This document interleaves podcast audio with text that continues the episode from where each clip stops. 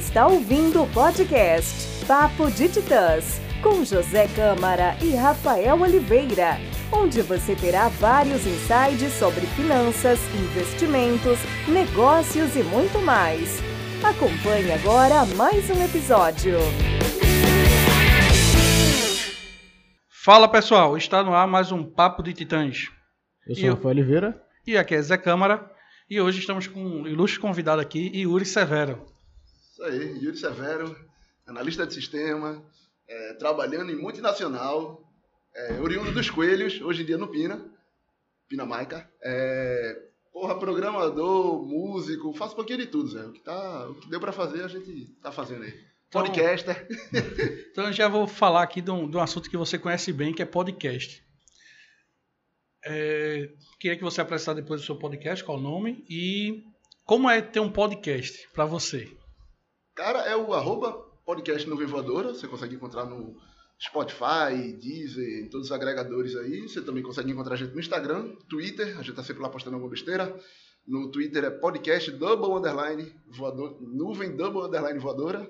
E o nome Nuvem Voadora é Dragon Ball Z? é Então. alguma referência a Dragon Ball Z? É só porque a gente gosta, cara. É. Porque não tem relação nenhuma. é maravilhoso por conta disso. Que a gente já, inclusive, foi da entrevista. Da entrevista, não. A gente participou de um, um- um- de um encontro de podcast aqui em Pernambuco. Sério, eu não sabia que tinha. Foi, foi. Tem, tem depois vou passar para vocês também. Mas tem. É, podcast PE foi o pessoal que chamou a gente. Aí foi, foi na- durante a Bienal. Chegando lá, o pessoal colocou a gente junto do pessoal de, de gamer e tal, esses negócios. E aí, quando na hora de se apresentar, né? O pessoal não conhecia a gente, na hora de se apresentar, então. A gente tem nada a ver com cultura pop. Foi cultura pop. Os caras, "Ah, vocês- são de quem então? A gente, não, conversa de bar, pô. A gente conversando, dá falando da vida, nostalgia. Mas por que esse nome? Ah, porque todo mundo gosta de Dragon Ball. Só. É, essa é boa, viu? É, É, boa, boa estratégia de marketing aí. Exatamente. Ah, e o, nome é eu legal, né? o nome é legal. Pra- até pra quem não conhece o Dragon Ball e tal, porque tem, tem gente da, da nova geração não tá conhece, entrando, não exato, conhece, é. mas o nome, o nome é legal. Achei- Chama, chama. Aham. Chama atenção, nuvem voadora e tal. O cara fica, pô, nuvem E aí vocês foram expulsos lá do, do, do encontro? Nada, disso? ficou lá, ficou lá de boa. Show de bola, todo mundo bem atendido, cafezinho, etc. E como é que é essa, essa, questão de fazer podcast e ser músico e ser analista de sistema? Como é que é a divisão do, do horário aí? Como é que funciona É esse... complicado, cara, é complicado. E ainda pai de pet, e ainda esposo, né, cara? É, é muito compromisso, pouco tempo, mas aí o cara vai, vai dosando do jeito que dá. É, o Nuvem atualmente ocupa bastante espaço aí, porque teve uma época que eu tava gravando e editando, né? Então, é junto com os meninos lá, somos seis ao todo. Então, é, era bem puxado. Aí a gente sempre vai dando umas pausas, inclusive agora a gente tá é, é, numa intratemporada, né? Tá, vai voltar aí com a quarta temporada, então assim, a gente tá, em- tá falando você, em dois anos a gente tá na quarta temporada. Então, quando começa a apertar pra todo mundo, a gente dá uma parada, aí depois volta, falando besteira de novo e alegrando o pessoal aí. E é o que mais consome tempo. Junto do trabalho, que é a fonte de renda, então isso daí tem que consumir tempo mesmo, né? Não tem pra onde. E, e lá também é bem puxado, mas como eu já tô lá há seis anos, aí o cara já conhece tudo, já conhece todo mundo, já fica mais tranquilo de, de trabalhar. E como é essa parte de vocês, por exemplo, escolher uma pauta para trazer pro podcast? Eu, é tipo aleatório, assim, só vocês só se encontram e começam a debater sobre o assunto. Não, não. Acho que é a única parte organizada do, do podcast. A gente realmente para, senta, então, vamos falar de quê? Essa temporada a gente tá abordando mais o quê? É, então, sei lá, a primeira foi bem puxada pra nostalgia, só nostalgia. Então, praticamente tudo era falando da época do Cefete, falando de experiências infantis e tal. A segunda já foi um negócio meio futurologia.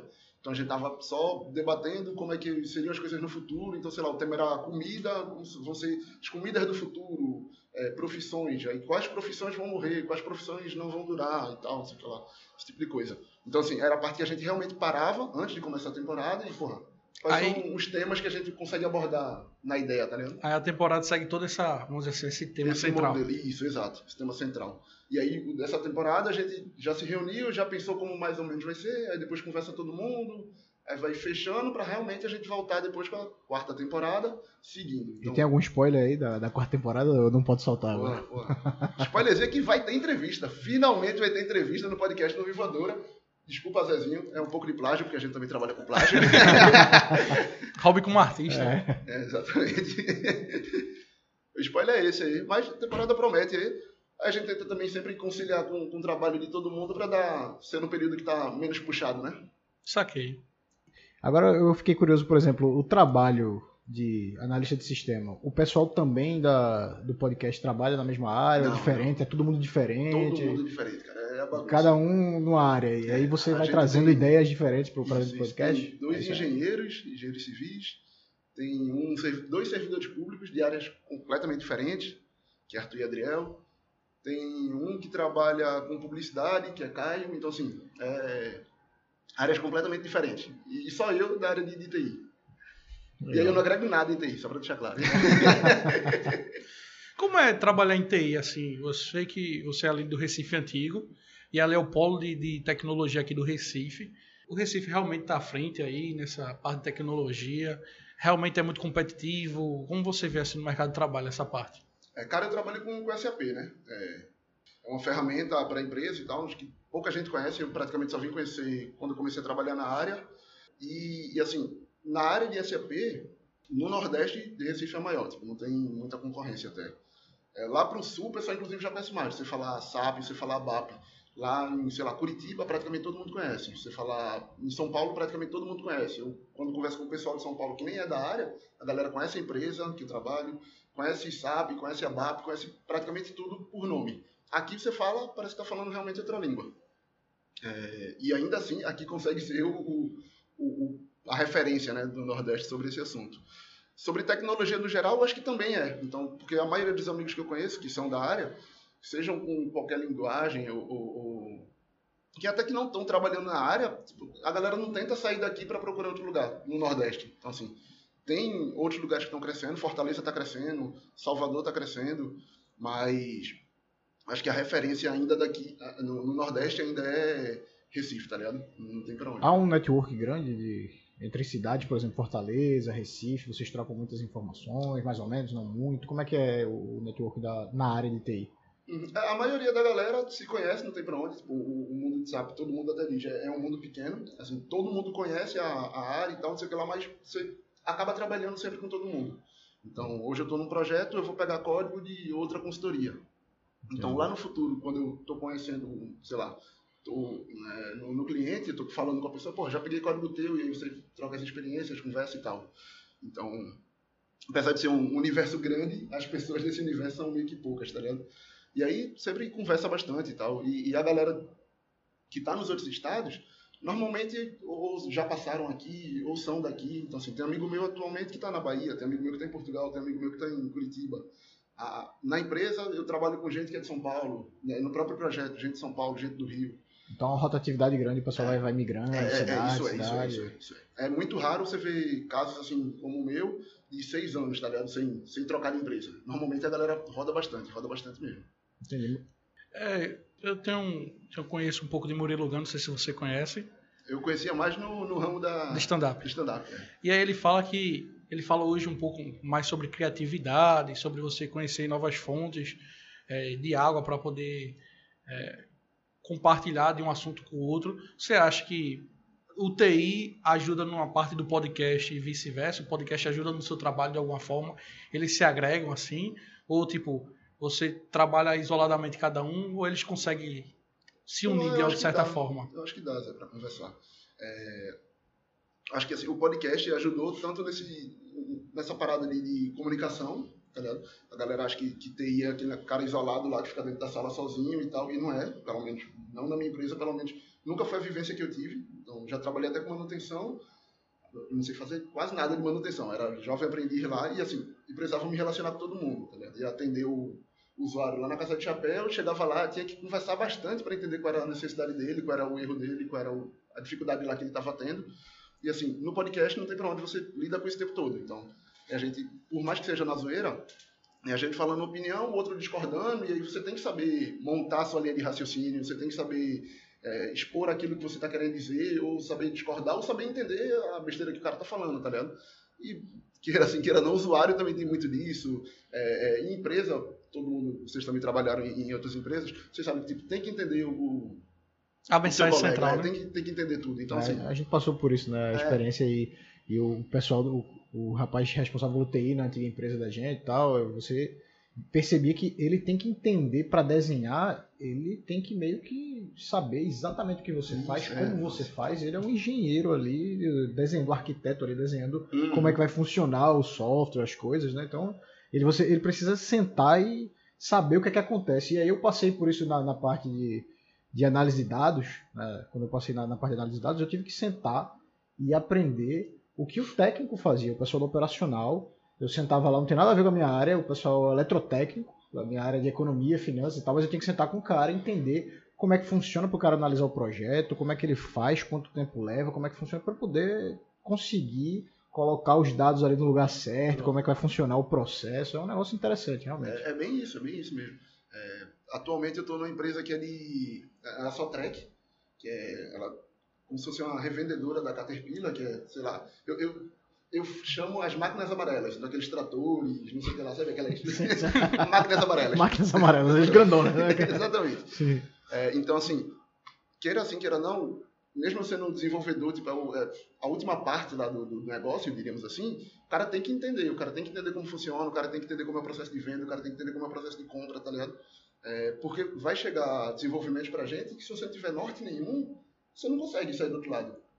E aí até o podcast ajuda nisso, porque às vezes é, rola solicitações, tipo, a gente conversando lá, rola as ideias, se você não souber do que, sei lá, Arthur, por exemplo, que é servidor público, tá falando, você não consegue editar, porque você, que danado Arthur tá querendo dizer aqui o negócio do trabalho dele que eu não tenho ideia do que é. Então, assim, você tem que saber como fazer a pergunta, tá ligado? Que era o que o cara que precisando fazer. É, eu fiquei curioso, assim, na faculdade de ciência da computação, de de sistemas, vocês aprendem sobre isso ou isso é na tora, na, você- Cara, é no dia a dia, na, na prática, na Ah, é experiência? Isso daí, é isso daí tem- ninguém fala. Pelo menos, não sei hoje em dia, mas quando eu fiz a faculdade, ninguém falou não. Não tem a menor ideia. Você era, era pra ser aquele cara Era só operacional um e carinha não falar com ninguém, como o pessoal acha que é o nerd É, trancado, é isso. Exatamente.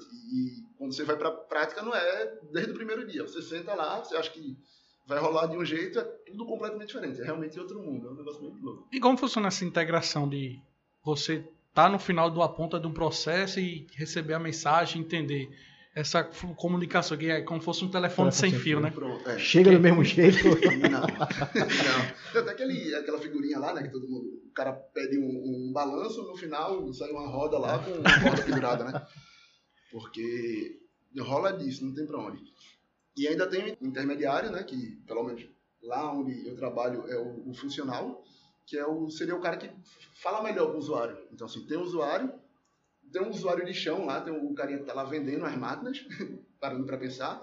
Tem o, sei lá, o TI da empresa, que é o cara que entende do, do negócio realmente. Aí esse cara do TI fala com o funcional, que seria o, sei lá, o intermediário mesmo. É a pessoa que não sabe programar nada, mas que, na, na teoria, né, claro, a grosso modo, é a pessoa que não sabe programar nada, mas que entende do negócio. Então, É o operacional, né? isso, é, seria meio que operacional, mas do lado da, da consultoria, né? Sim. Então ele fala lá para entender e aí ele passa pra gente. Então às vezes rola muito disso, do cara dizer um negócio e a gente, então, isso daqui não condiz com nada que tem no programa atualmente. Então como é que eu vou desenvolver isso, tá ligado? Aí o cara, não, aí volta pro, pro TI lá. E aí vai rolando esses papos, não tem pra onde. Então rola muito telefone sem fio. Às vezes se perde mesmo, às vezes volta, às vezes dá retrabalho, acontece. Mas tem muito. E como a música entrou na tua vida, assim? A gente tá falando de podcast, aí TI, aí daqui a pouco tem uma banda de Banda rock. De, de rock, de hardcore. Cara, desde sempre eu adoro música, velho. Acho que é, é uma das coisas que eu mais gosto mesmo, assim, valendo mesmo é música. É, porra, não vou me espichar muito, mas assim, quando eu tava pensando no que fazer da vida, começou assim, porra, o que, é que eu gosto de fazer? Ah, eu gosto de resolver problemas. O cara perspicaz, né? O cara viajando aí, eu, pô, eu gosto de resolver problema. Aí fiquei, porra, como é que dá pra resolver problema? E aí saí buscando uma porrada de coisa e, e aí conheci a programação lá no Cefet, que eu estudei com nosso amigo José Câmara. E conheci programação lá, fui bem na cadeira lá que tinha de programação, que era C. Na época eu não sei programar nada em C. E fiz, porra, dá pra trabalhar com isso, dá pra resolver problema. Mas se você for perguntar o que, que eu gostava mesmo de fazer, não era o que eu queria fazer, que era resolver problema. O que eu gostava de fazer? Música, velho. Desde que nasci eu escuto música, canto. Porra, meu pai é músico, meu pai é zabumbeiro de uma banda de forró. Até porque zabumbeiro de uma banda de metal deve ser louco. Meu padrasto, ele é. Ah, hoje em dia o pessoal mistura bastante. É, né? Tem- eu, já, eu já vi banda de, de rock que bota violino e tal. Não, é, que é- zabumbeiro em metal é logo logo. Se se já não tiver. E o meu padrasto é artista plástico e tal, não sei o que lá. E compositor também. Aí, desde sempre eu vi ele compondo, comecei a brincar de compor. E aí, vira e mexe, ele pegava as letras, pô, isso daqui é bom, Yuri. Então ele fazia uma composição, eu dava uma ideia, ele, ó, vou colocar teu nome. Então, sei lá, tem três músicas dele que tem lá meu nome, tá ligado? Como se eu tivesse realmente ajudado. Eu dei uma ideia só. Eu, porra, isso daqui é realmente que eu gosto. Então, eu nem acho que eu canto bem, na verdade ninguém acha que eu canto bem, mas eu componho bem e aí muita gente acha que eu componho bem. Aí a gente decidiu começar com essa vibe de, de música, né? Porra, já que eu só componho, eu posso entregar pra alguém e eu posso tentar cantar. Decidi tentar cantar. E aí foi, velho. É, é o negócio que, porra, mais. Tá, mas as letras são em português, são em inglês, como é que funciona? Não, português, tudo. É português. Bem, a maioria é puxado pro regional. Sim. Tem uma pegada regional bem forte, tipo, é, falando da, da cultura da gente, falando do povo. A, a maioria nessa pegada. Até crítica social foda que eu queria muito fazer, acabo não fazendo, tá ligado? É, é mais, é, sei lá, vangloriando a terra mesmo e tal. Isso no ritmo do hardcore, do, do, do Puxado pro hardcore, é. é. É, pra- quem não tá assistindo, né, quem não tá vendo, a camisa aqui entrega, né? É. Rage Against the Machine, Exato. é. sabe do que gosta, né? É, nessa parte aí musical, a gente tem, acho que o maior ícone aqui da- de Recife é Chico Sainz, né?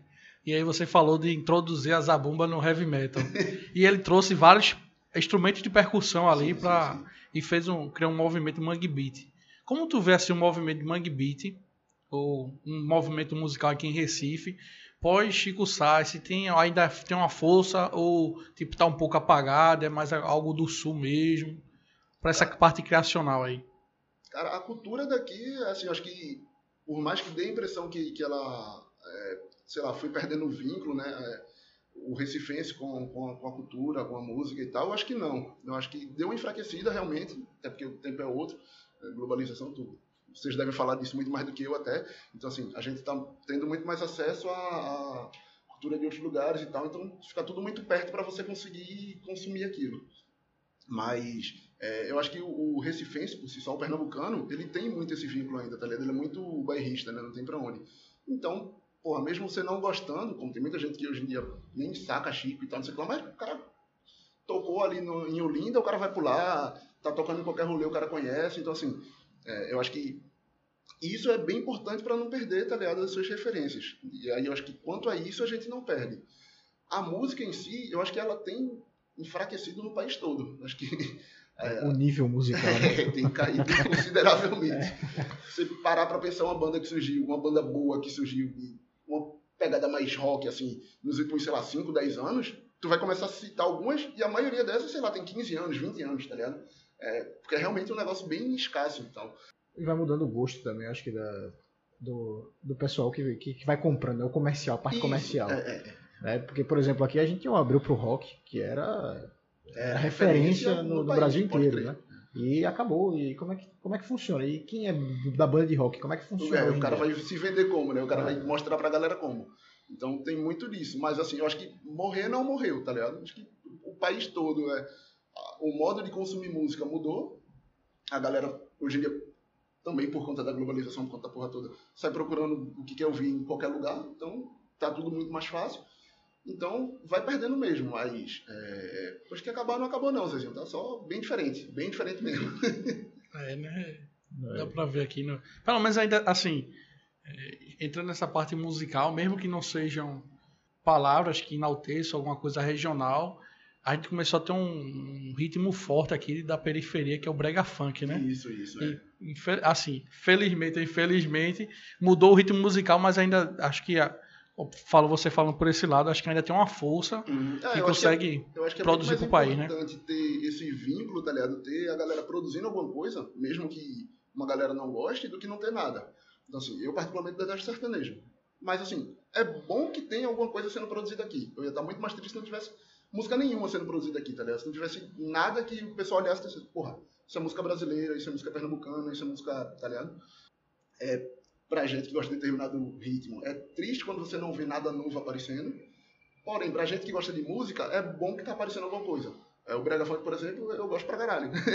não, Também. É o que eu, é, não é o que eu produzo, mas eu gosto, tá ligado? É, é uma outra parada, mas assim, é, é a voz do povo, né? Acho que música tem muito disso, né? Que é retratar o, o povo. Então, que bom que tem. E o músico, geralmente, pelo menos os, os músicos, principalmente da, da área do, do, do rock, quando você vê entrevistas na época que existia MTV e tal, você escuta muito, eles falando que eles escutam de músicas totalmente diferentes do, do seu ritmo musical Isso, isso. e que influenciam eles de alguma forma para desenhar o rock de uma maneira diferente e tal. Os caras vão trazendo coisas diferentes e vai mudando a música O com o tempo. Rei Jaguês, né? Que pago muito pau. Se você parar pra comparar com outras bandas, os caras são completamente diferentes de tudo. Porque meteram o rap, meteram uma guitarra parecendo DJ, meteram. Então, assim, é, você tem que sair procurando várias coisas para conseguir formar sua identidade musical e ela vai sendo renovada. Porque eu acho que música é muito isso, ela é uma fotografia do povo naquele momento, tá ligado? Então, é, é, tem que consumir mesmo, tem que sacar mesmo, porque vai ter muita coisa aí e vai lhe moldando pro futuro. Entendi. É, Mas aí eu queria voltar agora para o, papo analista. de analista de sistema. que Eu sou curioso nessa área e tal.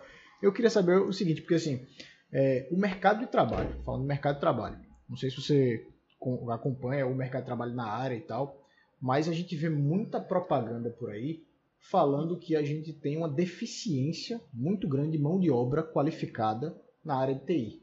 E aí se fala muito, principalmente eu vejo muita entrevista aqui em Pernambuco e tal, em jornais daqui, que colocam que existem centenas de vagas abertas, milhares de vagas abertas e ninguém qualificado o suficiente para para cumprir aquilo ali, o pré-requisito, né, para preencher.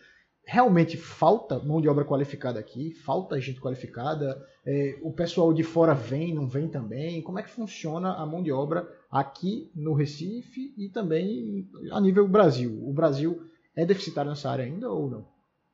Cara, complicado, mas assim, eu acho que é, acho que normalmente o pré-requisito acaba sendo um pouco mais alto do que o, o passado, sabe? Aquela parada que a gente que tu perguntou da, da universidade. É, eu, porra, não sei se eu colocaria desse- dessa forma que a mão de obra não é capacitada, mas eu acho que complicado. Deixa eu pensar um pouco. é, é realmente assim complicado porque Tem um lado de verdade, tem um lado Não, que é não é, isso, é, tem um lado que é é verdade, isso. tem outro que não é. Por exemplo, na empresa que eu trabalhei, ela, que eu trabalho, ela capacita a gente. Então, assim, quando você vai entrar lá, você, fez um, você faz um curso e esse curso ele já é... já é Nivelador, né? Isso, ele já é nivelador. Então, assim, essa linguagem ela é apresentada pra gente, você não conhece aquela linguagem. Quase ninguém conhece essa linguagem. Eu acho que que é- também tem a questão de ser uma linguagem restrita de mercado, né? Isso, exato. Então, eles ensinam a gente e aí ele lança você no mercado, não tem pra onde. E você parar pra pensar, você exigir que as empresas façam isso de todas as outras linguagens é complicado, tá ligado? Mas você também exigir que a universidade ensine cada linguagem disponível no mercado é impossível. Você tem que acabar se especializando em Entendeu? algumas, Exato, duas, três, exato. quatro, né? E- Então, assim, acaba que eu acho que a mão de obra é sim não tão capacitada, mas eu não consigo ver uma forma de capacitar todo mundo, tá ligado? Ou melhor, de capacitar esse número ideal para compor as vagas, tá ligado? Mas, mas falta gente formada na área ou não? Não, acho que não, muito, muito pelo contrário, tem muita gente formada na área. É, eu comecei meu curso em 2012 e, assim, já diziam que era a- a- o trabalho do futuro, já diziam que era o emprego do futuro. Então, muita gente que eu conheço entrou, inclusive, nessa área de, de gaiato até, tá ligado? Tipo, cara, porra, é um emprego que no futuro vai dar certo, então eu vou começar nesse ramo. Na época da faculdade tinha muita gente dizendo isso. Não gosto de programação, não tenho ideia do que é, mas eu vou tentar para ver no que dá. Porque eu acho que vai ser, sei lá, a galera achava que ia ser o médico do futuro, o engenheiro do futuro, sei lá o quê. Então, assim, gente formada tem. Aí, gente é, é, capacitada, que continua estudando, não sei o que lá, não sei o que lá. Mas aí já não seria esse problema, por exemplo, o cara que entrou lá porque achava que ia ficar rico. Só que o cara não tem o menor tesão de trabalhar com aquilo. O cara não tá nem aí para aquilo ali. Ele não gosta daquilo ali. Você acha que não falta. O cara, o cara vai querer se capacitar, um cara desse? Vai querer voltar a estudar e pensar e tá sempre se renovando? E talvez seja esse o problema, é, Talvez. faltando gente que, que É, queira. falta que tem gente com tesão em programar. Isso. Pronto, acho Que é que, se chato, a pergunta né? fosse exatamente essa. É, gente com tesão em programar, acho que falta. É, acho que falta. Porque você vê, porra, gente, novato lá na empresa, por exemplo, não são todos. Tem muita gente que entra, o cara entra fascinado.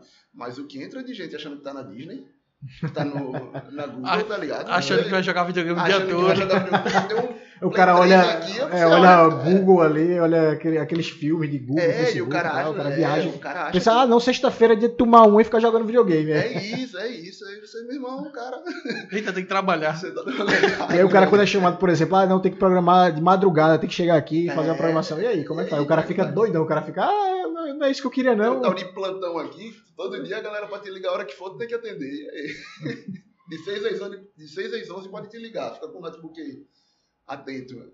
Nem todo mundo gosta. E aí realmente acho que, assim, visão minha, gente com tesão em programar, gente com tesão em desenvolver, realmente falta. Realmente falta bastante.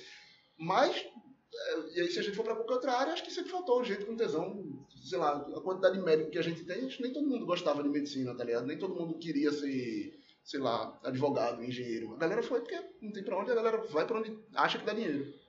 E aí acaba tendo muita gente frustrada naquela área e não E que consegue. a gente cria maus profissionais. O Que cara acha que vai ganhar dinheiro E e vira um mau profissional e acaba não ganhando dinheiro justamente porque escolheu uma coisa que ele não gosta de fazer. É, é, pronto, É é exatamente isso. Acho que isso tem e acabou acontecendo na área de desenvolvimento. Entendi. Boa pergunta, cara. Gostei. não esperava esse esforço mental aqui pra. É, é curiosidade mesmo, que a gente, Não, a gente é, gosta não, de, de entender como é que funciona o mercado de trabalho, Sim, sim. etc e tal. E aí, a gente pode até emendar aqui uma pergunta.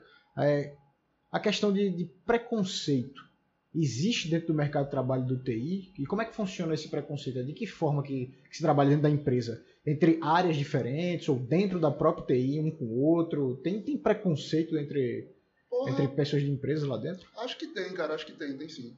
Tem sim. É, todo mundo tipo, se conhece bem, tá ligado? Não tem pra onde. É, a maioria da galera. Tipo, tá todo mundo ali no Marco Zero, né? No Recife Antigo, a maioria das vezes. Então, assim, é, ah, tu é de tal empresa, ah, tal empresa paga pouco, ah, tal empresa faz tal coisa. Então, assim, acho que o, o preconceito que rola é esse, tá ligado? É, ah, tu é de tal empresa, fulano não vive. Ah, fulano é de tal empresa, entrou porque é fechada. Ah, é de tal empresa, trabalha ele, mas outro cara só. Então, assim, É o preconceito entre os, entre os próprios funcionários de TI. Próprio... Tem, tem, tem, tem, tem. Não, não- não chega a ser, sei lá, uma rixa e tal, é mais. É uma brincadeira não saudável. É. E, e questão racial, assim, já que a gente falou de preconceito, você sofre, assim, já sofreu? Ou é Não. muito pequeno nessa área de TI e provavelmente deve ser maior em outra?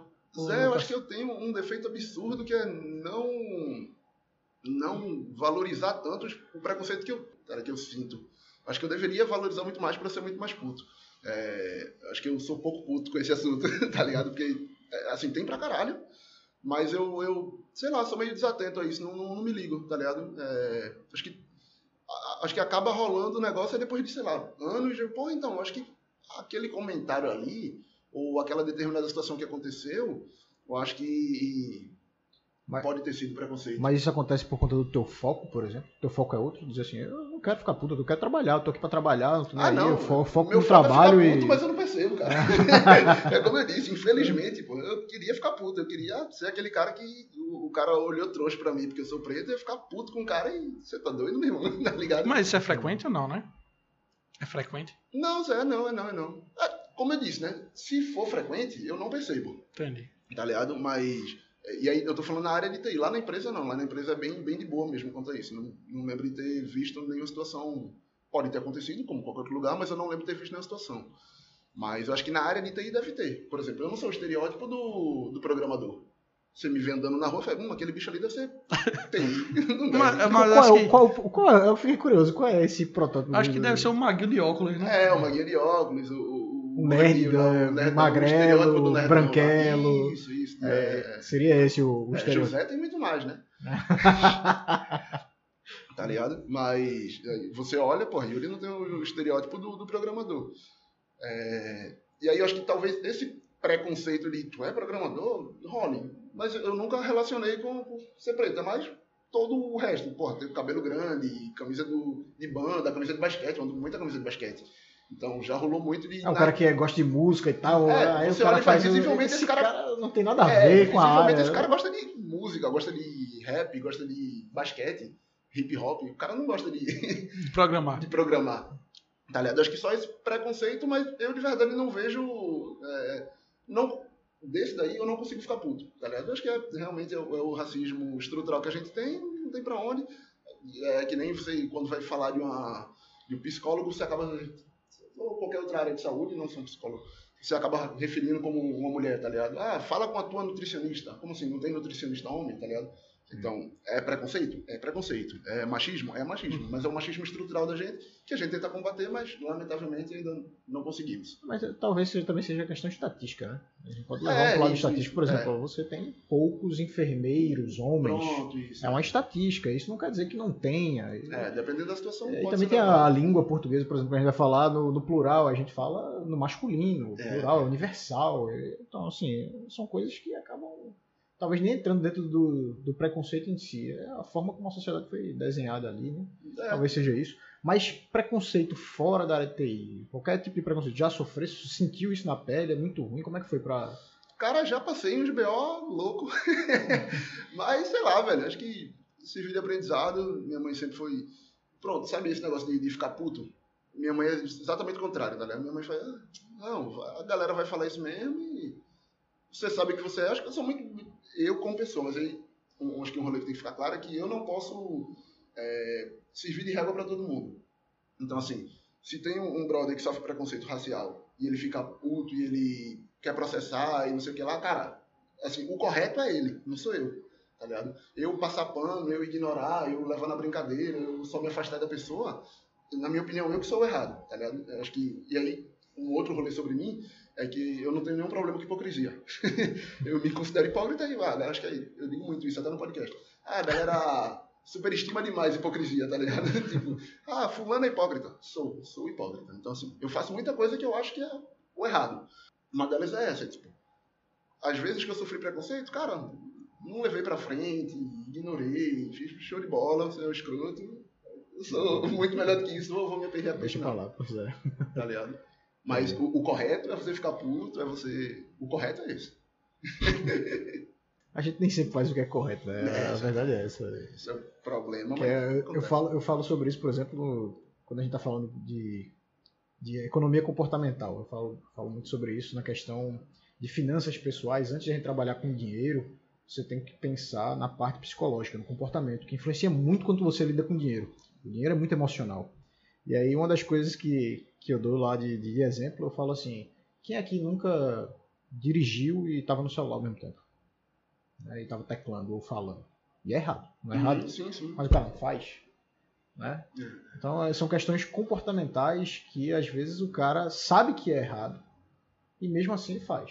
Mesma coisa com dinheiro. Você sabe que não deve gastar o dinheiro e mesmo assim você gasta o dinheiro.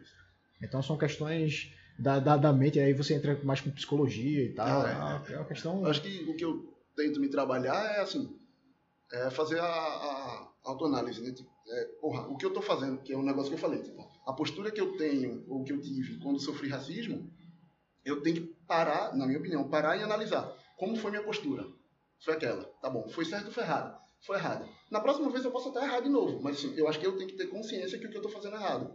É, falando do, Autoanálise, né? isso, tá ligado? Falando da, do lado econômico, é que eu nem manjo tanto, vocês manjam muito mais do que eu, mas eu acho que é bem isso. É, porra, você tá gastando além do que deveria, por exemplo. Eu acho que o ponto não é, ah, vou parar de gastar amanhã. Não, é você ter consciência de, cara, você tá gastando mais do que você deveria. Eu acho que a gente não progride quando a gente não faz a gente, a gente não consegue progredir quando a gente não faz essa autoanálise, tá? Pouca gente faz isso, né? Pouca eu, gente faz eu, isso. Eu tava. Até essa semana fiz até um post no, no Instagram falando sobre isso.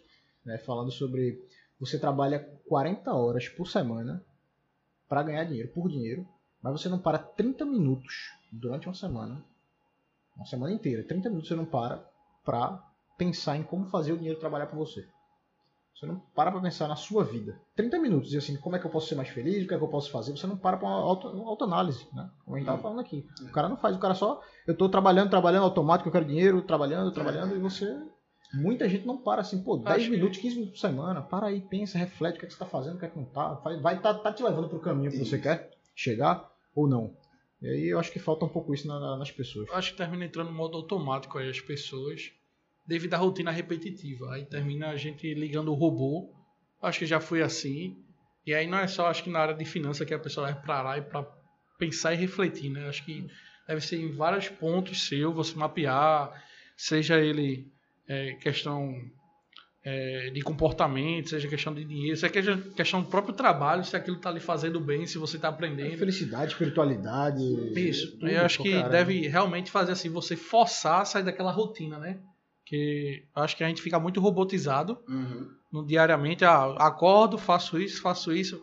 Então, basicamente, há dois anos atrás eu acordava, tomava banho, tomava café, pegava ônibus, chegava para o trabalho, trabalhava, voltava para casa de noite cansado, dormia, acordava e se repetia o ciclo. Isso quando dava para dormir, né? É isso.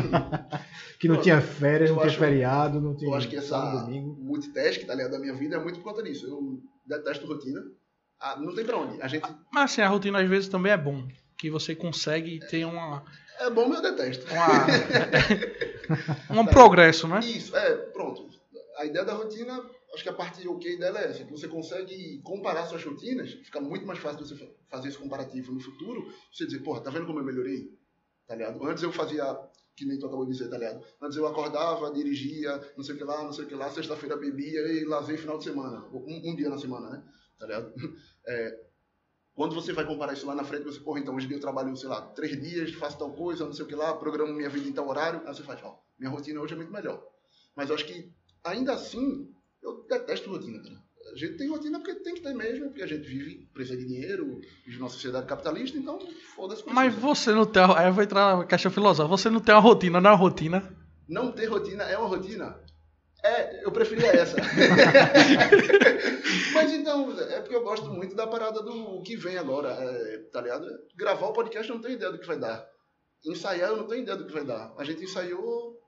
Não foi ensaio, foi, foi um encontro na casa do brother para passar as músicas que a gente vai ensaiar sexta. Mas isso não seria uma rotina? Seria uma rotina, né? Só nem sabe quando a gente vai ensaiar de novo.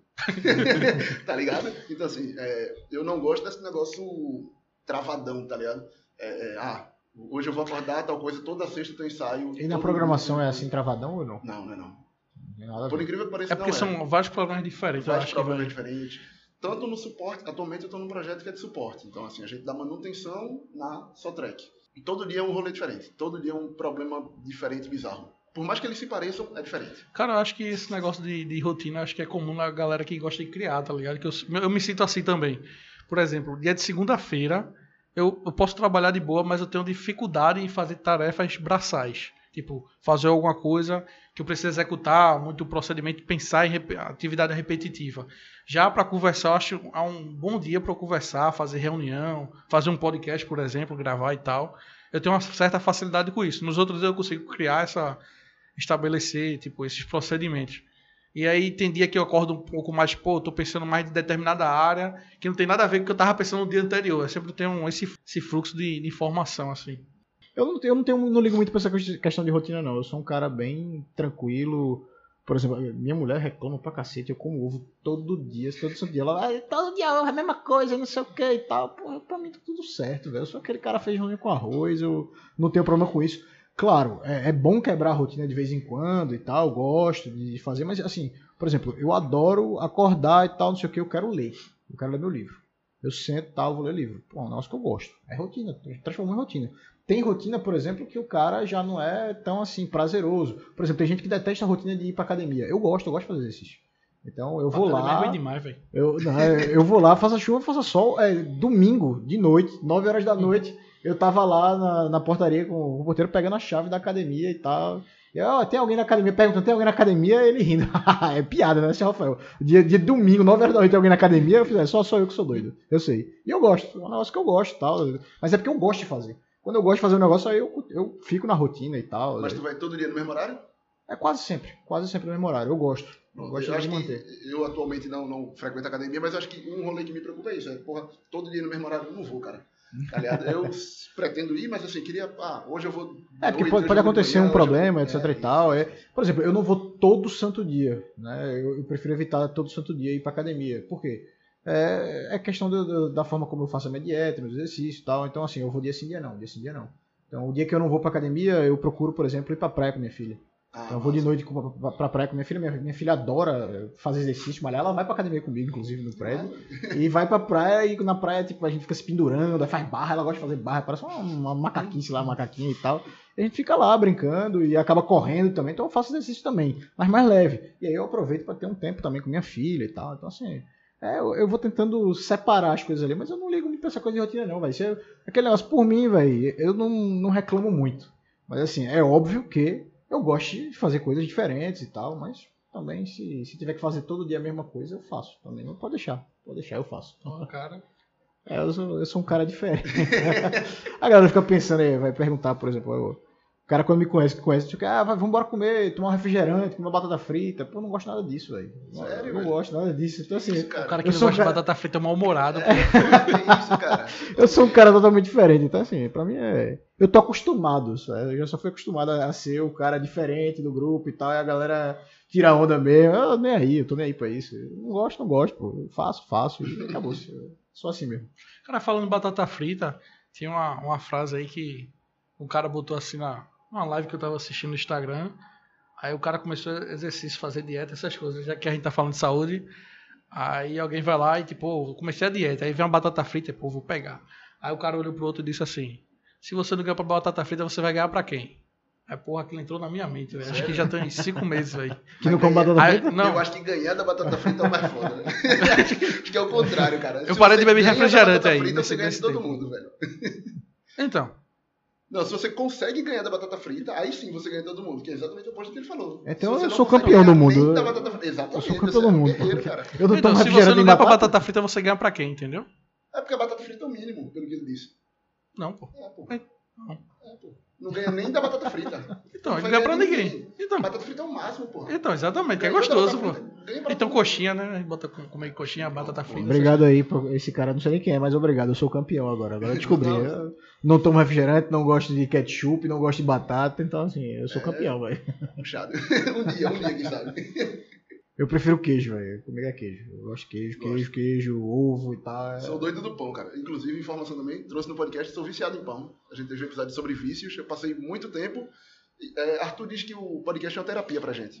E aí, acho que no final eu fiz, porra, sou viciado em pão. E aí eu tô me trabalhando pra cortar esse vício, porque, Mas não é bom, não? É tipo. cara, se tu abrir um saco de pão e me der, eu como um pão todinho, velho. Não existe, é tipo, problema, tipo, que, tipo, que nem vinho, né? Alguém que gosta de apreciar vinho e tudo mais. Você é Cara, assim, sommelier ou você é de pão, né? apenas um cara que é viciado em comer pão. Se eu sou um cara viciado em comer pão. Ah, É entendi. porque o cara fosse apre- apreciar o comer pão, aí tinha que ser um pão com a crosta É, de queijo, não, um pão não, só- refinado. É só pão. Pão, É, pão, pão. pão vazio, sem nada, sem manteiga, sem nada, a gente derruba, pô. Pão doce é bom, pô. Ó, Uma zona completa isso aqui. Eu gostei, gostei. E aí, velho? Ficou, ficou selo no voadora, né? Não, gostei. É, nu- é, parece voador. Eu gostei. Ficou, ficou legal, ficou legal isso aqui. Mas aí, vamos, vamos voltar agora para um assunto o sério. Se alguém fosse hoje começar, você recomendaria fazer análise de sistemas? Aquela parada, se gostar, né? Eu acho que se gostar. Na real, eu, talvez. eu Não sou estudioso de, de, de cabeça, nem porra nenhuma, não. Mas assim, eu acho que.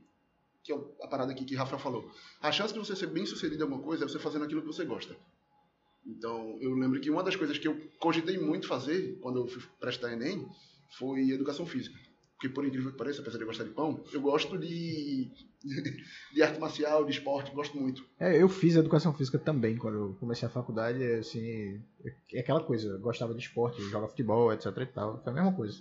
E depois você acaba, acaba descobrindo que é mais um hobby, etc e tal. Pronto, é.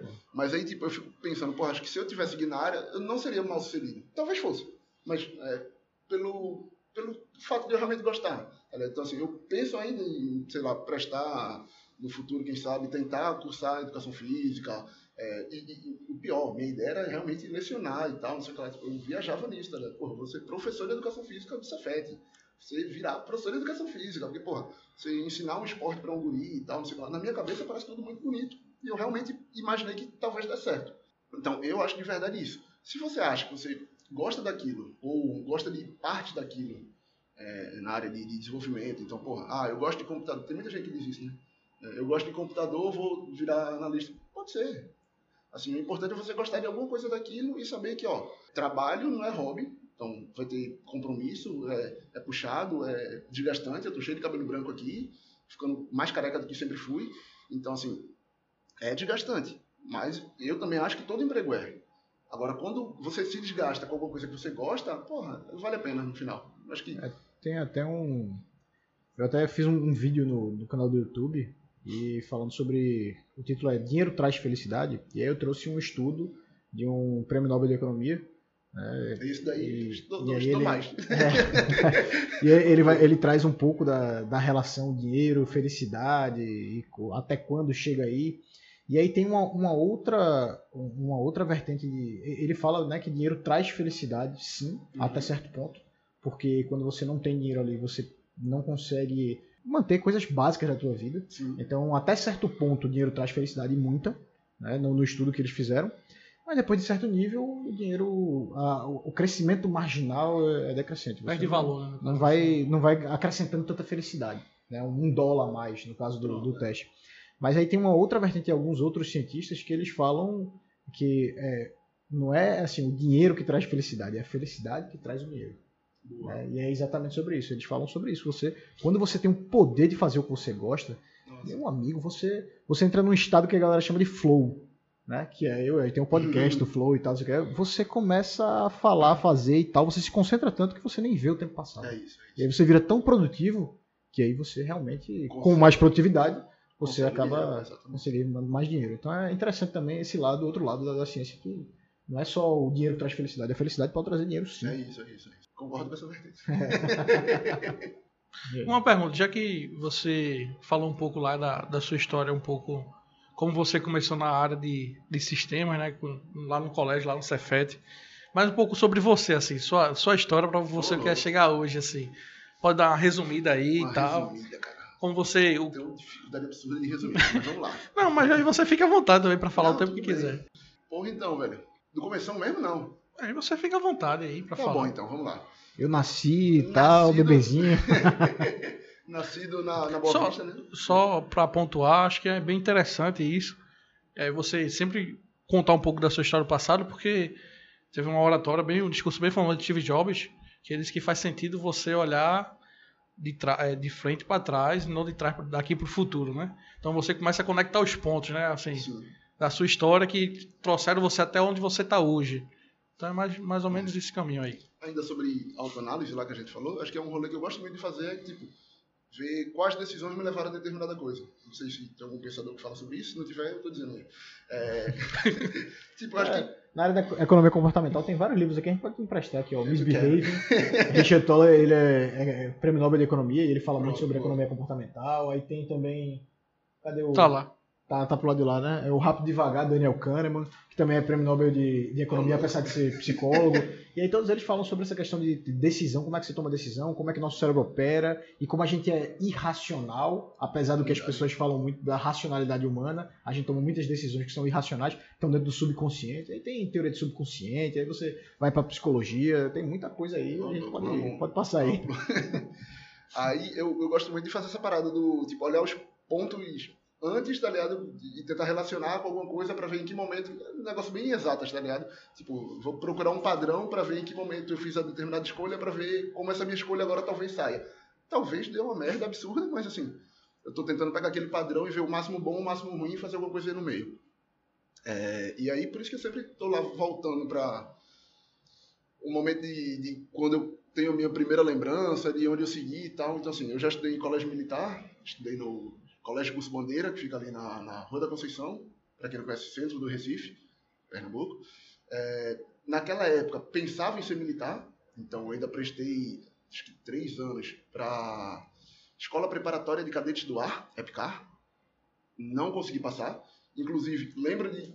Bom, porra, era muito guri ali. Eu acho que o cara, sei lá, 12 anos, sei lá quantos anos era. É, antes de Cefet, bem antes de Cefet. A gente entrou no Cefet com 14, então era bem novo.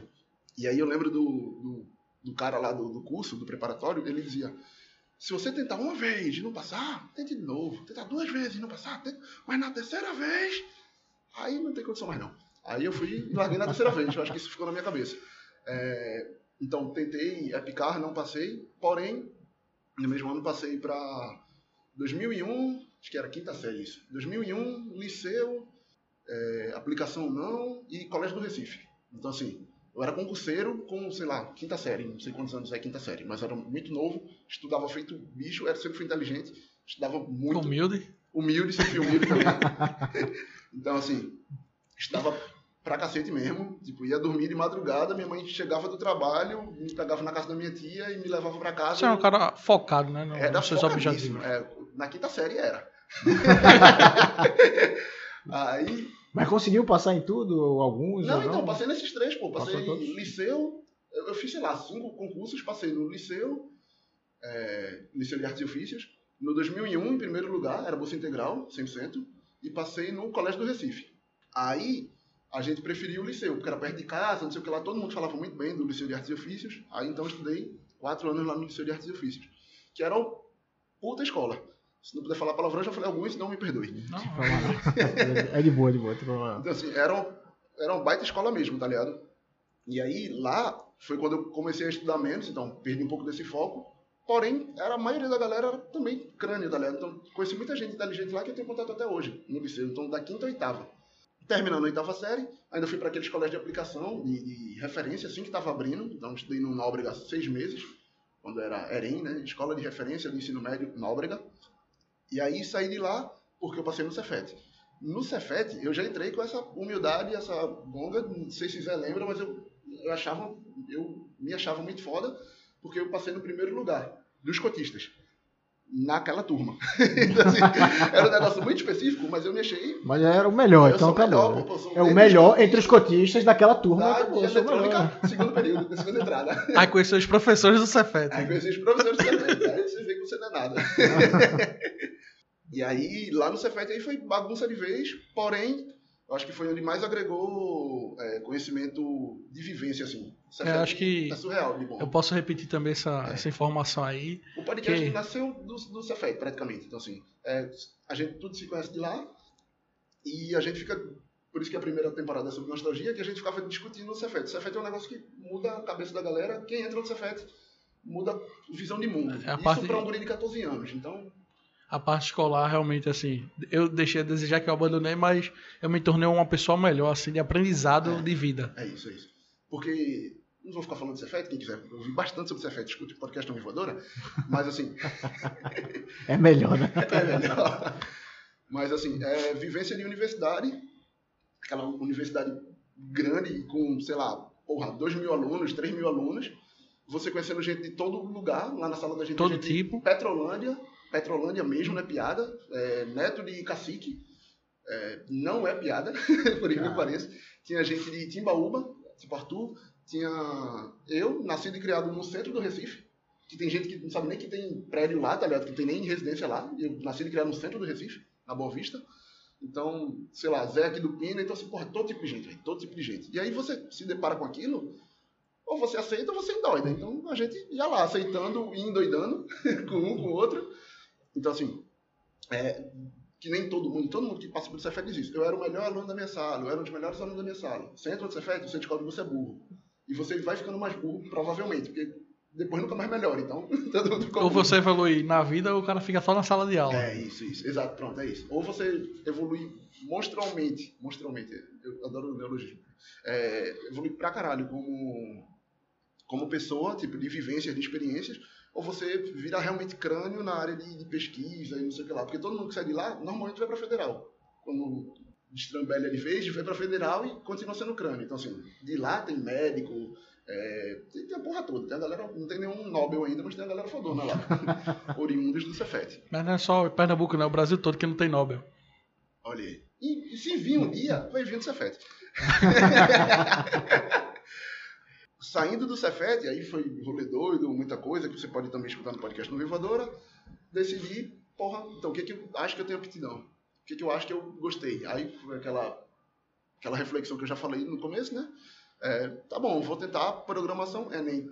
Tinha essa opção, o Enem salvou a vida de muita gente, me salvou. Tinha 18 anos, não tinha a ficha 19 ainda, porque o Cefet só dá a ficha 19, quer dizer, todo lugar só dá a ficha 19 quando você conclui, mas você podia tirar a ficha 19 pelo Enem, com 18 anos. Aí eu fiz, porra, é pra aí que eu vou. Tenho 18 anos, tá aquele Enem. E aí, dos dois, um, a nota que passar, passou. Tentei ProUni, buscando 100%, né? Que era nas faculdades particulares e tal, é Joaquim Nabuco, Maurício Nassau, essas porra assim. E tentei pelo SISU. E eu fiz, se no SISU entrar, ou é análise e desenvolvimento de sistemas, ou é educação física. Não sei que cálculo é esse, acho que minha nota de português foi baixa, minha nota de matemática foi alta, só deu para entrar em sistema, eh, análise e desenvolvimento de sistemas. Pelo ProUni, mentiu, sistema de informação pelo ProUni. Então, tipo, no SISU eu não consegui, então não fui para federal, nenhum PE. Entrei no ProUni e Joaquim Nabuco. E aí, pronto, aí segui, apareceu essa oportunidade da empresa, falei o nome do projeto, eu falei o nome da empresa, Accenture. Aí entrei na Accenture, sei lá, tava no quarto período, quinto período, não lembro. E aí, 2014, é, acho que é, quarto período, dois anos de faculdade. Entrei lá em 2012, é, Accenture em 2014. E desde então tô lá, seis anos já. Mas já entrou, já, já, lá, já se entra como, como trainee, júnior, estagiário, Não, como é que então. funciona lá? É, lá é por nível, né? É, você entra. Você entra como desenvolvedor júnior. Tá tentando lembrar o nomezinho. É mesmo sem formação, você pode começar como. então, é o rolê que eu falei, né? Na área de SAP, eles formam você. Não entendi. Então, ele chega, viu o currículo, participou da entrevista, que nem todo processo seletivo normal. Você vai participar é, dessa academia deles como processo seletivo. Isso é assim até hoje. Se você se destacar lá, aí sim você é contratado para trabalhar com aquela linguagem que você aprendeu naquele cursinho deles. Tá ligado? Então, a parada da capacitação entrou aí. Nem toda empresa faz isso. Então, assim, é, a Accenture tem defeitos como toda empresa tem, mas assim, eu, eu pago um pau absurdo para ela por conta disso. É, acho que você tem que ter muito, muito muita moral para você formar a galera, formar o seu próprio funcionário e assim, ninguém fala mal de funcionário da Accenture. Você pode falar mal de muita coisa, mas o Brasil todo, eu converso com gente de todo lugar. Quem conhece a Accenture fala bem, tá ligado? Tipo, porra, o cara trabalhou na Accenture, então. Assim, É uma referência. é uma referência. É Estou fazendo aqui já da empresa, mas é, é uma referência. Ah, mas, é, mas é mesmo, eu não sou da área e eu sei que é uma referência. Tá ligado? É. é. Empresa gigante, aí você entra, você acha que tá na, na Disney, você acha que tá no Facebook. Aí, se você tiver noção, você logo volta. Aterriza. Eu quero trabalhar nessa porra a minha vida toda, ou muito tempo, então você tem que ter noção. Nem todo mundo tem noção, mas aí tudo bem. Aquela parada lá que a gente falou. É. Tem gente que prefere o play. e aí, só crescendo lá, velho. Aprendendo todo dia, seis anos lá, indo pro sétimo. É, entrei lá em setembro de 2014 e só porrada, aprendendo todo dia, tô no cabelo branco. Conheci minha esposa lá, minha esposa Ela também é também programadora? é- não, ela é funcional, é aquela que faz o intermédio entre o a BAP, que sou eu, Hum. e o usuário, né, o cliente. Entendi. entendi. Então, ela, isso que eu falei, ela também tem muito tempo de empresa e ela não programa nada, tá ligado? Ela não, manja nada de código. Não precisa, porém ela sabe, sabe muito da regra de negócio, tá ligado?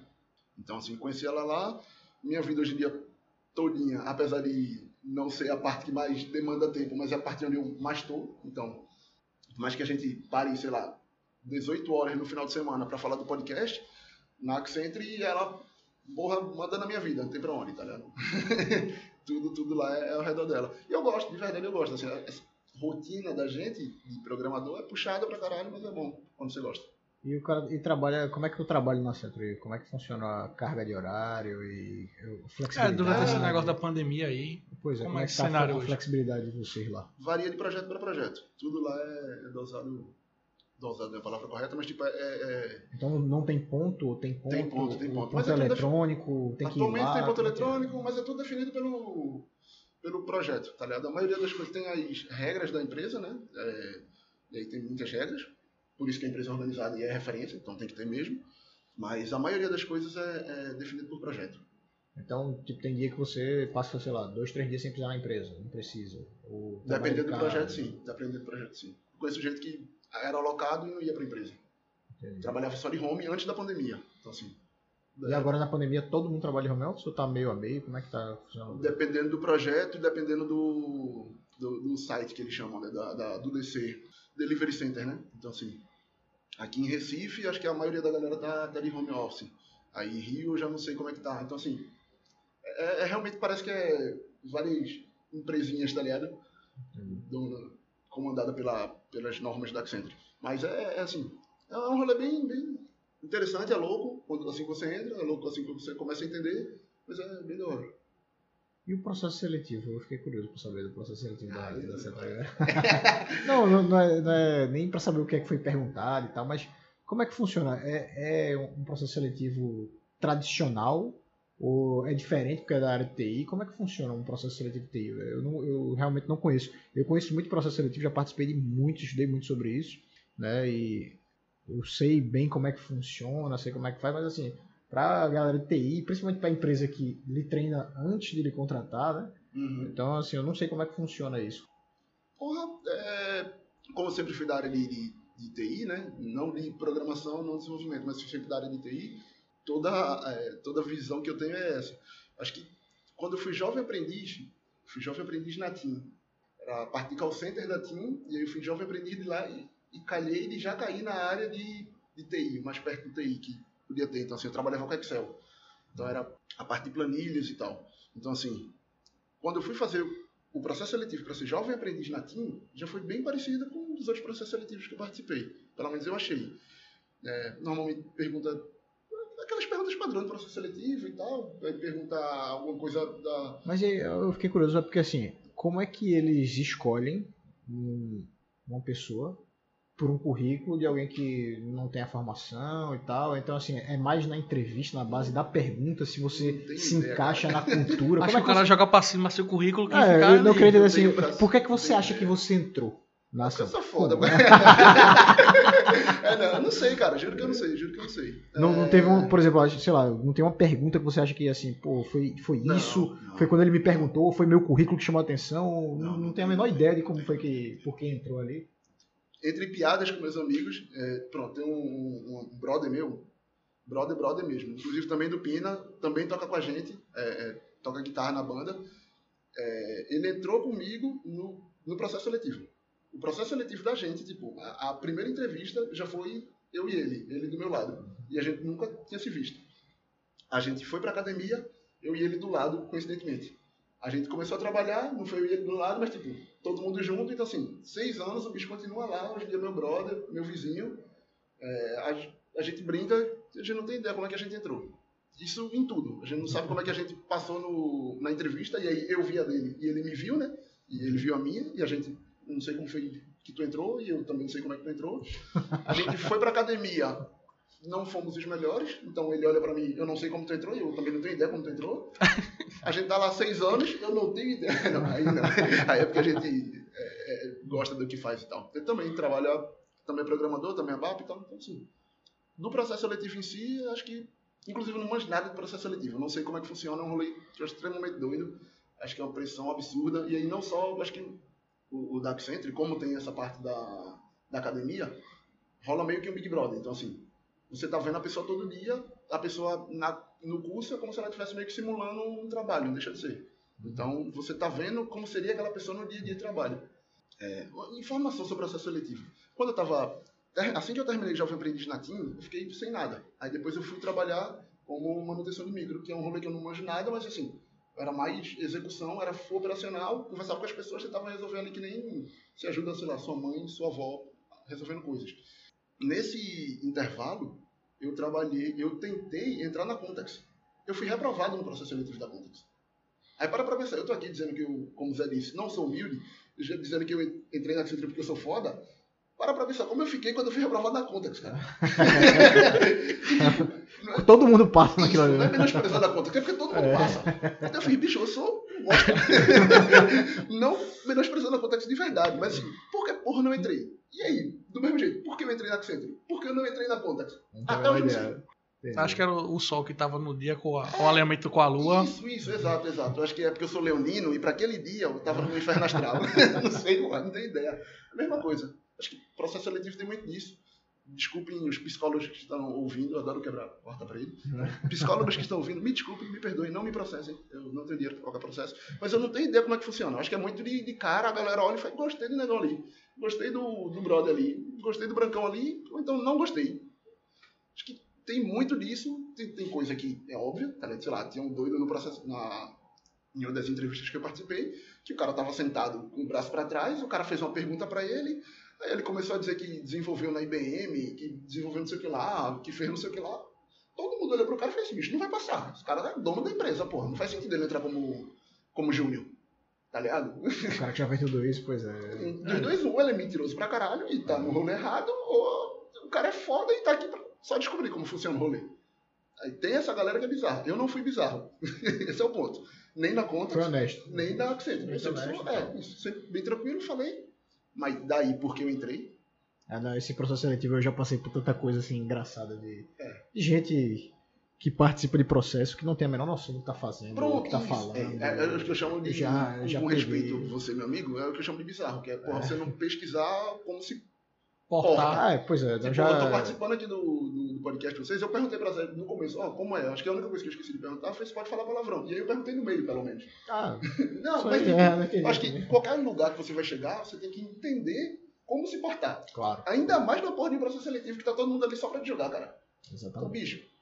Eu Tá já, já passei por coisas assim, por exemplo, eu tava no, no banco, no processo seletivo do banco, um dos maiores bancos aqui do, do país, e aí teve uma pergunta que, que fizeram que é clássica, né? Pra, pra todo mundo que tava lá na, na sala. Fez, como é que você se vê daqui a cinco anos? O que é que você tá, quer, quer fazer? O que é- como é que você se enxerga daqui a cinco anos? E a menina respondeu lá, ah, eu me enxergo como mestre de cozinha. Eu gosto muito de cozinhar. Eu acho que eu quero ser- fazer gastronomia e abrir um restaurante.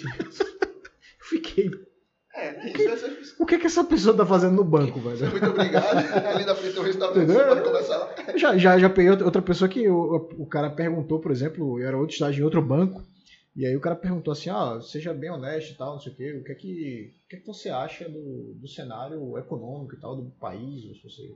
A menina fez, não, eu não gosto de jornal não, não leio nada sobre isso não, não quero saber disso não, não me interessa. E ela passou. Ela passou do processo seletivo.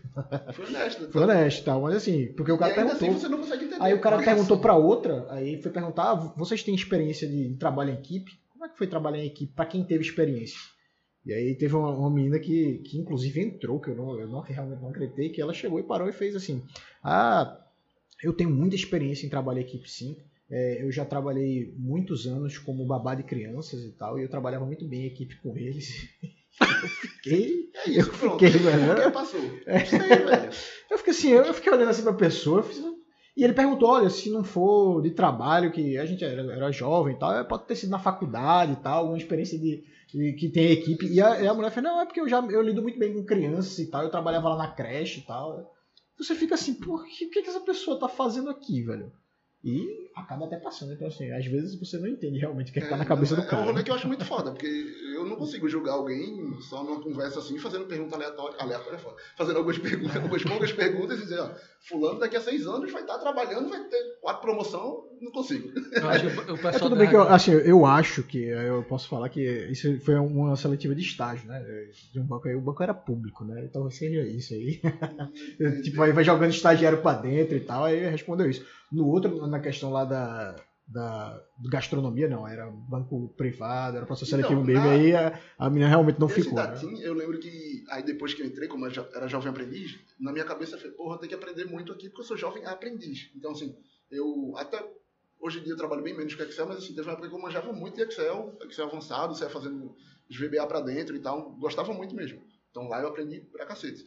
E aí, eu perguntava muito pra galera, e aí eu perguntei, ó, por que eu entrei, tá ligado? E aí o cara até falou, ah, não, gostei da sua resposta aqui, e aí o outro maluco que fez a pergunta, não, eu fiz essa pergunta pra, porque eu achei que o seu nível era acima do, da vaga, e aí eu perguntei, ele perguntou se aparecer uma oportunidade na minha área, porque eu estava começando a faculdade, você vai sair? Não, vou terminar um ano de contrato, que é um ano só de contrato, depois eu procuro uma outra. Ele, ah, tudo bem. Aí ele disse que essa pergunta pesou. Mas assim, é, tirando a TIM, eu nunca tive oportunidade. E ainda assim, na TIM teve situação bizarra, tipo, sei lá, é, uma amiga minha que entrou, é o seu pior defeito? Ela mandou que era preguiçosa. Aí depois a gente entrou, pô, como é que tu diz que é preguiçosa, velho, numa entrevista? Não, na hora não pensei em nada, sou preguiçosa mesmo. Não, pô, tá ligado? Esse tipo de coisa. É, já- É sinceridade, acho que é o defeito. Pode ser, Aí pode ser. me, me lembrou uma pergunta maravilhosa, esse negócio de defeito e tal. que O pessoal pergunta muito aí. Eu já participei de muito processo seletivo, né? Aí teve um que era uma, a- uma das maiores consultorias do, do mundo de pesquisa de mercado. E aí a gente tava fazendo processo seletivo e tal. E aí perguntaram assim: ah, qual é o seu maior defeito? Aí perguntaram primeiro pra mim, tinha outra menina do lado, aí eu ia responder depois, foi, tava numa, numa roda. E eu fiz, olha, o meu maior defeito hoje é a ansiedade.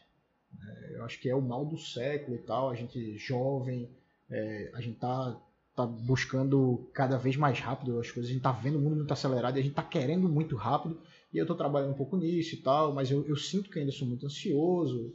Até hoje eu ainda trabalho um pouco esse lado de ansiedade, acho que todo mundo, mundo desse jeito. E foi minha resposta, pô, ansiedade. E aí é, perguntaram a, a menina do lado, né? "O que é- Qual o seu maior defeito? Aí ela fez, olha, eu concordo com, com o Rafael, é ansiedade. Mas assim, é uma faca de dois gumes. Porque a ansiedade é bom e é ruim. Aí a, a mulher que tava fazendo a entrevista, ela fez. Ela, ela fez, não, tá certo, mas como é que a ansiedade pode ser bom?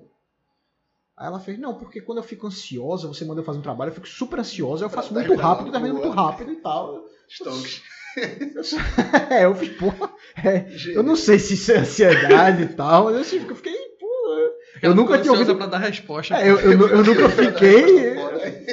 Concordo com ele. É. Não, eu fiquei assim, porra. é, Como assim ansiedade pode ser bom, velho? Ansiedade é bom aonde que ansiedade é Eu fiquei bom? imaginando que talvez possa ser bom em algum rolê, mas nesse não. É. Fico ansioso pra terminar logo o trabalho e só largo quando termina. E aí eu termino, aí eu termino na pressa, né? É, Cara, eu não sei se é bom, Eu não. é. acho que é melhor de mudar assunto, senão o pessoal da RH vai processar a gente é, aqui. psicólogo aí, galera, não processe. Ah, Inclusive, a gente vai até fazer uma entrevista com uma, uma, É, recrutadora? uma recrutadora e tal, de processo seletivo e tal.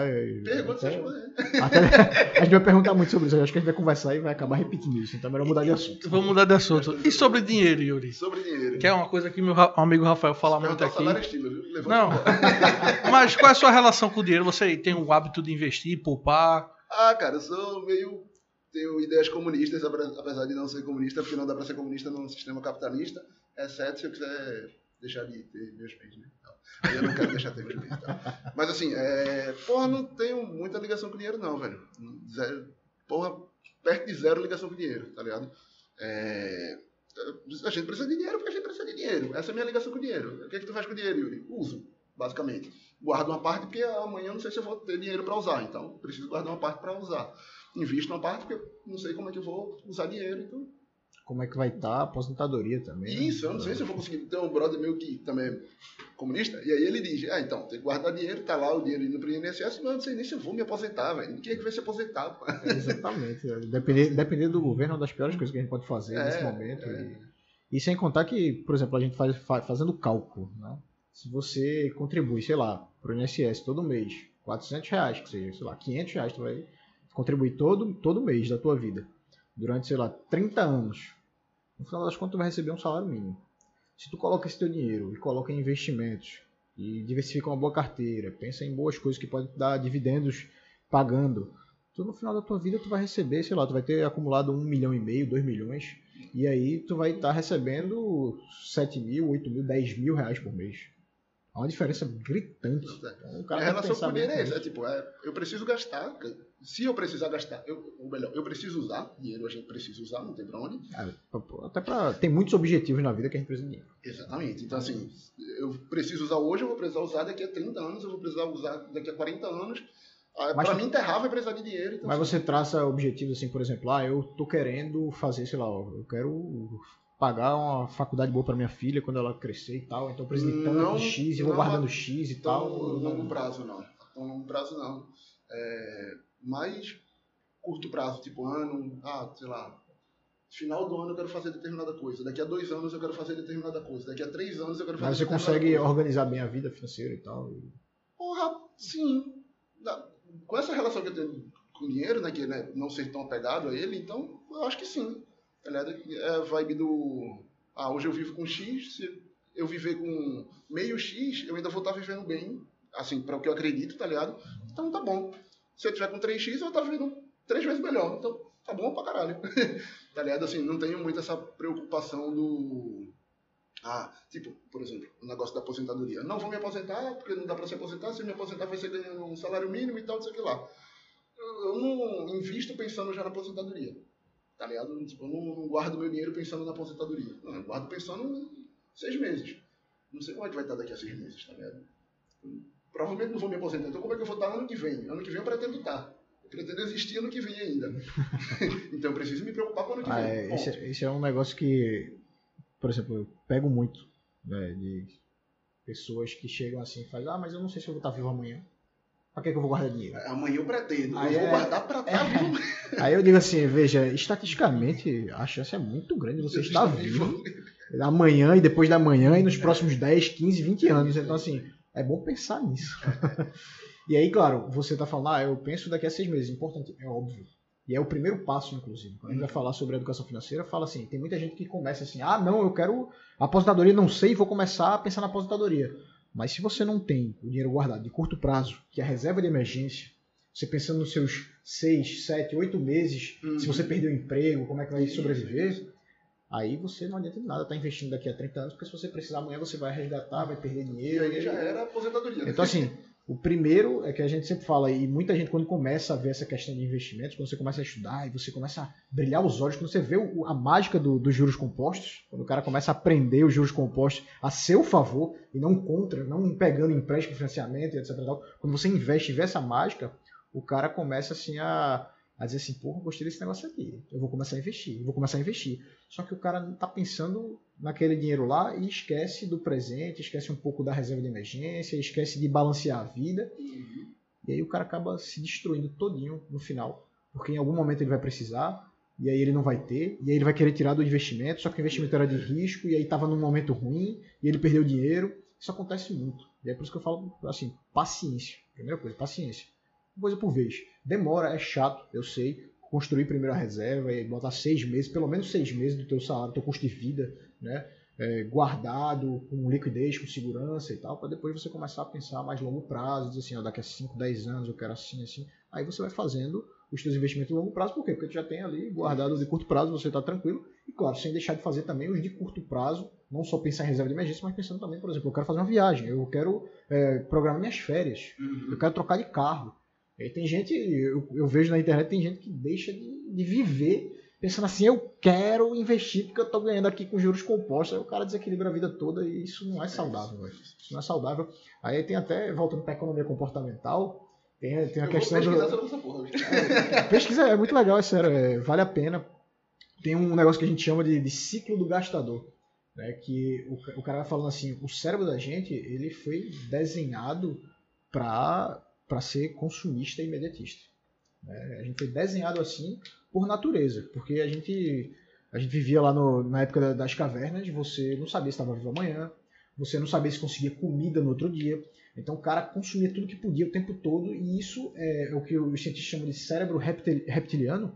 Apesar da gente se desenvolver em gerações e gerações, essa parte do cérebro continua. Então a gente é consumista por natureza. E aí você, é, você acaba consumindo tudo, se puder você consome tudo. E aí quando você priva desse consumismo, desse prazer, você começa a dar uma, uma mensagem pro cérebro. O cérebro começa a dizer assim, cadê?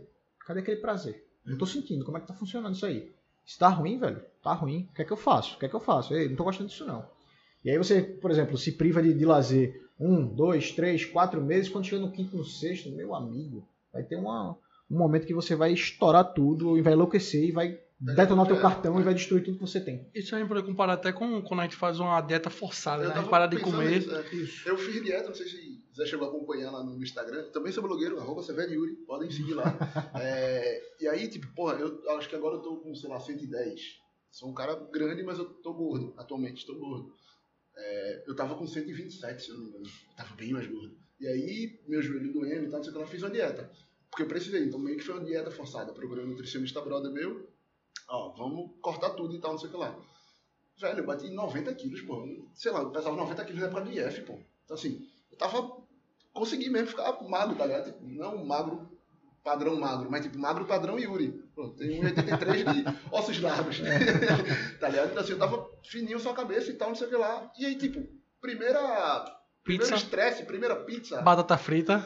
Primeira batata frita, por isso que eu falei mesmo. E vai tudo batata, água abaixo, batata né? frita, velho. O cara pra ganhar da batata frita é lá em cima, pô. Aí você já destropela e começa a voltar tudo. Eu acho que Voltei tudo, tô chegando em 127 de novo aí, porque é dessa pegada aí. E é aí exatamente isso que não dá. é. hoje em dia eu tô pensando em voltar, não à dieta, mas tipo, pensar em fazer alguma coisa. acho é regrado, né? Acho que é manter um esse equilíbrio. É você, pelo menos o que eu acredito, é você ir mudando a sua vida aos pouquinhos.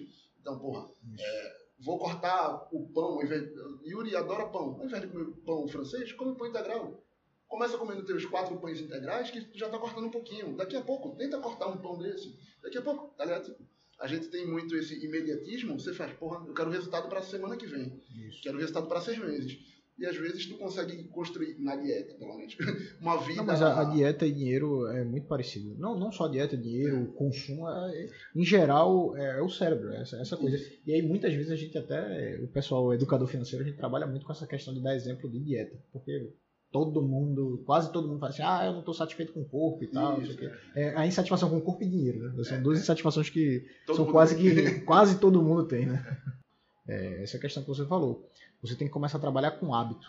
E aí vem aquele negócio de novo, aquele negócio de economia comportamental, e aí tem Daniel Kahneman falando do sistema 1, sistema 2, é, do cérebro, você vai começando a quebrar padrões, você como é que se forma um hábito, como é que você vai ajustando aos poucos, e é por isso que não adianta você fazer dieta. A dieta é pro resto da vida, se você quiser. Isso. Então você vai quebrando aos poucos. É um hábito que você vai tornando saudável e ponto. Você não simplesmente vai dizer assim, ah, eu vou cortar pro resto da vida, isso não Se eu funciona. vou entender que isso daqui é importante pra mim, eu vou acrescentar na minha vida isso daqui. Eu acho que a pegada mais é você ter consistência com com o seu objetivo, né? Então, Isso, como você falou, a cortar um pão, aí não, vou trocar, vou diminuir aos poucos, Isso. e daqui a 10, um Tu ano, tá comendo aquele um pão integral com ovo cozido que era o ideal desde o começo. isso. E aí você manteve a consistência e você consegue manter, né? É isso aí. Acho que é com droga, com álcool. Droga. É, que o pessoal fica viciado e você não consegue largar de imediato, porque Ah, o seu sim, corpo sim, fica sim. dependente daquilo. E você- a maioria da galera que tá de fora acha que a solução é cortar, né? Isso. Aí na primeira recaída o cara volta pior, Não, né? não, nem só recaída, o corpo não aguenta, né? É, O cara simplesmente ele passa tão mal que muitas, muitas pessoas podem até morrer. isso, E aí isso. quando você tá numa clínica de reabilitação, o cara continua se drogando. Só que em uma quantidade cada vez menor até parar. O cara não pode simplesmente cortar do nada. Senão o corpo não. O corpo Não não, aguenta, não aguenta. A reação é imediata. O cara diz assim, eu preciso disso. O cérebro fala, eu tô precisando disso aqui, e aí? Não tem, como é que faz? Entendeu? Tá complicado mesmo. É, va- valeu, valeu mesmo. Foi uma, foi uma conversa muito boa, muito, muito boa mesmo. Foi produtivo. é. Foi um prazer. Foi um prazer ter aqui. Foi um prazer também aqui. Tem um cara multifuncional que vai do rock ao podcast, na área de TI. Você não é hack, não, né? No final das Não, contas. não, Queria, não é brincadeira, queria. não. Quer deixar alguma mensagem, Yuri, antes de terminar? é. Pode falar aí, fica à Eu Queria vontade. agradecer a todo mundo, público aí do Papo de Titãs. Continuem sacando o Papo de Titãs. Vou virar ouvinte assíduo. Tinha escutado um outro esporádico aí meio perdido. Agora vou virar ouvinte assíduo, porque agora participei obrigação, né? Então, saquem lá também o podcast no Vivo Voadora. Podem sacar lá. Vocês vão gostar. Se não gostar, xinga lá a gente também, que serve. Tem um outro lá que é, que é pior do que outro. Eu sou um cara legal, como vocês estão vendo. Fiquei muito feliz, na moral, gostei muito de ter participado. É, esperava outra vibe, foi uma vibe bem podcast no Vivoadora, então pra mim tá, foi tranquilo. Legal poder falar da vida, legal poder falar das experiências, e é isso. Espero que agregue alguma coisa a alguém, espero que a galera tenha gostado, espero que a galera que veio sacar o, o podcast pra ver como é a área, eu tenha conseguido responder alguma coisa, é, apesar do, do papo descontraído. Espero que vocês tenham gostado, é isso, galera. Basicamente é isso aí procurem se divertir, procurem sacar, procurem educação financeira. Vou sacar educação financeira, educação econômica, gostei. E, e é isso. Muito obrigado, Zezinho. Então não deixa de seguir Rafael. lá também no YouTube, né? Academia de Titãs, o Academia de Internet YouTube. nosso canal do YouTube tem muita, muita dica sobre finanças e, e sobre desenvolvimento pessoal e investimentos. Isso aí. E também deixa aí as tuas redes sociais aí pra quem quiser te Sim, seguir. arroba Severo Yuri, como eu digo lá no podcast. Arroba Severo Yuri na área, sim, arroba Severo Yuri. Outrora cada dia mais magro, agora cada dia mais cabeludo, eu tô deixando o cabelo crescer. Podem seguir lá, podem interagir lá, zero aperreio, tá tudo aberto lá, é só falar a besteira que quiser, a gente responde, não tem aperreio nenhum. É, e é isso, no podcast no Vivadora também, pode mandar abraço, mandar cheiro, mandar salve, o que quiser. A gente ainda não tem rede social da banda nova, mas quem quiser procurar no Facebook ou no YouTube, saca a banda antiga, que é arroba o canal. Abraço Gideone, Gideone Pedro. E é isso, velho. É, rede social tem pra caralho, mas chegando lá no Severo Yuri você encontra tudinho. Então é isso, pessoal. Fui! Você sabe que pode contar comigo sempre e que eu sigo torcendo pelo teu sucesso. Um forte abraço e até semana que vem.